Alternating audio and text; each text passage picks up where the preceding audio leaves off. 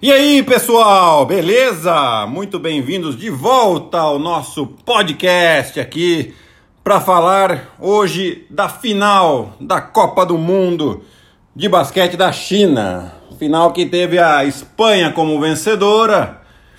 E nós vamos falar um pouquinho do jogo e mais algumas curiosidades que tivemos é, desse torneio, desse jogo, enfim. Antes de mais nada, me sigam lá nas redes sociais Giovanoni12 no Twitter e no Instagram e Guilherme Giovanoni no Facebook. Também tem os nossos conteúdos é, no blog, que é ggblog.com.br. Ok? Então vamos lá, começando falando um pouquinho aí dessa, dessa final, né? É, uma final realmente interessante entre Espanha e Argentina. Duas equipes, a, a Espanha começou de uma maneira um pouco mais morna, né? Jogando com equipes é, tecnicamente mais fracas que eles e não jogando tão bem, né? Ou seja, vitórias apertadas, mas sempre vitórias, não, não tiveram nenhuma derrota nesse Mundial. Mas quando a coisa começou a, a pegar fogo, né? Acho que o principal, o primeiro jogo mais duro, assim, mais. que tinha dúvidas foi contra a Sérvia e eles realmente dominaram o jogo. Assim como dominaram toda, todo o Mundial. Eu acho que o jogo que eles mais tiveram dificuldades foi a semifinal contra a Austrália, onde a Austrália teve algumas oportunidades para sair vencedora e a Espanha, com toda a experiência, é, conseguiu a classificação à final. E a Argentina, que teve uma primeira fase considerada dos grupos uh, mais tranquilos, né? Tem onde primeiro, no primeiro grupo o grande adversário foi a Rússia, que não chega, acabou chegando nem nas quartas de final. E depois, obviamente, o outro adversário na segunda fase foi a Polônia, outra grande surpresa aí do Mundial.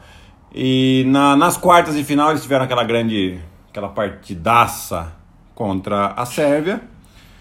Depois, outra partidaça contra a França na semifinal. Mas hoje eles não aguentaram é, a experiência e o ritmo da Espanha. O que, que a Espanha fez de interessante no jogo para sair vitorioso aí na, na, desse Mundial, né? Eles tiveram uma defesa muito coesa, ou seja, no, nos pick and rolls, que é onde o Escola tirava muita vantagem, seja com o Campasso, seja com o Laprovítola, eles trocavam bastante, faziam a primeira linha é, do perímetro é, muito, muito alta ali para para tirar essa vantagem que eles criavam, né? E aí eles conseguiram é, limitar muito a escola, principalmente no primeiro tempo, que não fez nenhum ponto, né? E no poste baixo, quando ele recebia a bola, é, ele, primeiro que ele tinha um cara que era mais alto sempre que ele, o escola, apesar de ser pivô, ele tem 2 metros e 4, né? E colocava um cara de 2 metros e 6, 8 ali, para já dificultar esse arremesso por cima e tinha, e tinha sempre a ajuda do, do, do Mark Gasol ali dentro do garrafão. Então ele tinha dificuldade realmente de finalizar. Né? Eu acho que essa estratégia aí da Espanha foi muito, muito bem explorada. E no ataque, a, a Espanha conseguiu atacar muito bem uh, as linhas defensivas da Argentina. Né? Eles estavam, além de tudo, pressionando muito bem a bola. Mas tem dois jogadores extremamente experientes, como o Rick Rubio e o Mark Gasol também, que mesmo pressionado consegue passar muito bem a bola. E eles atacaram muito o, os backdoor, né? Ou seja, corte sem bola, com, com Mark Gasol e Rick Rubio acionando seus companheiros. Mas fundamentalmente o que puniu muito aí a Argentina foram os rebotes ofensivos da Espanha. Eles atacaram muito é, dominaram no rebote, né? Total 47 a 27. E, e isso foi fundamental para a vitória da equipe espanhola. Obviamente, destaques aí para o Ricky Rubio e Mark Gasol mais uma vez. Os irmãos Hernan Gomes é, jogando os dois muito bem, são muito intensos eles, né? E o Rudy Fernandes, que teve um papel fundamental também nessa seleção né? Vindo do banco, Sérgio Lu, como sempre, é decisivo, né?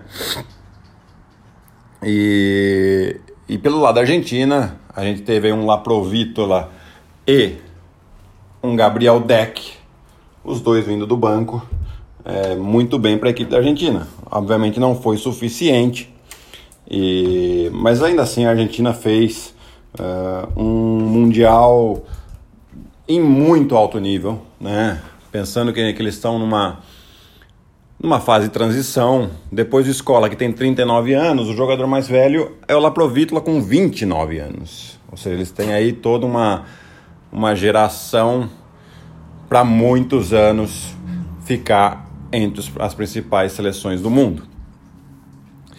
Agora, algumas, algumas considerações aqui, né? Falando um pouco do Mundial, a seleção do Mundial com o Ricky Rubio, o Fournier, o Bogdanovic, Escola e Mark Gasol. Eu só trocaria o Fournier pelo Perry Mills, né? Ou pelo Bogdanovic, aí, enfim, o Bogdanovic fez um excelente Mundial, mas a equipe dele não chegou entre os quatro, né? Então eu acho que isso tem um peso muito relevante, né? E, então, e o, o, o MVP, hum, acho que estava em boas mãos hum, também, né? Do Rick Rubio. Mesmo se desse para escola também estaria em ótimas mãos. O próprio Perry Mills, que não está nem na seleção aqui, fez um, uma Copa do Mundo é, realmente acima do que se esperava, né? E enfim, estaria em boas mãos qualquer um desses jogadores, mas o Rick Rubio muito merecido, é, jogador da equipe campeã.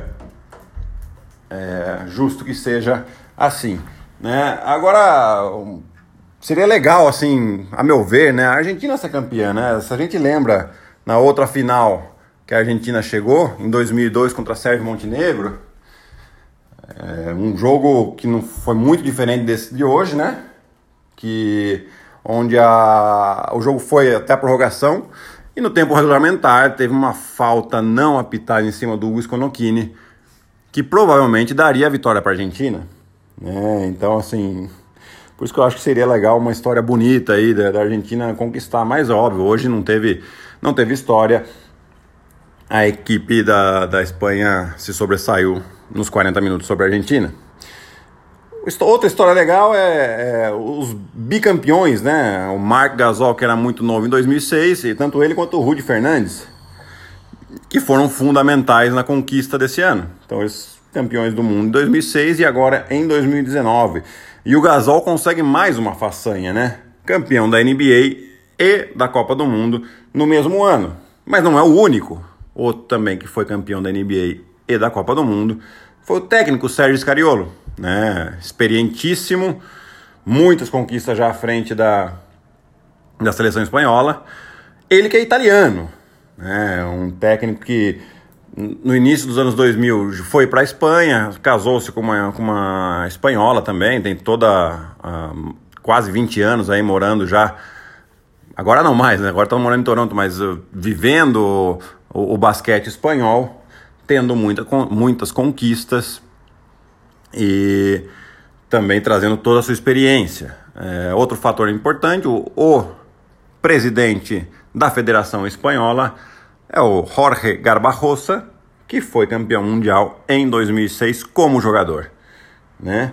É, e mais um fator, mais um, um dado legal aqui da gente falar, é que nesse jogo final da Copa do Mundo, nós tínhamos quatro jogadores da NBA que eram Marc Gasol, Ricky Rubio e os irmãos Hernan Gomes. E nessa mesma final nós tínhamos cinco jogadores do Real Madrid. São eles Campasso, Campasso Rudy Fernandes, Sérgio Lu, Gabriel Deck e o recém-contratado Nico Laprovicto. Então, isso mostra a, a, força da equipe do Real Madrid, a força do basquete europeu, principalmente da Euroliga para quem não conhece muito, acho que vale a pena começar a seguir. É um basquete de muito alto nível, realmente. É muito parecido com o que a gente viu no, na Copa do Mundo.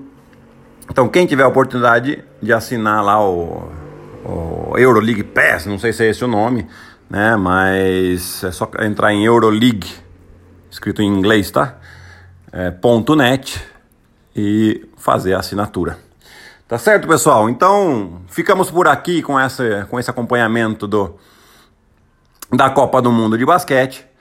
É, foi muito legal, foi muito intenso, muito trabalho, mas trabalho que vale a pena, né? Nós amantes do basquete adoramos ver jogo todo dia.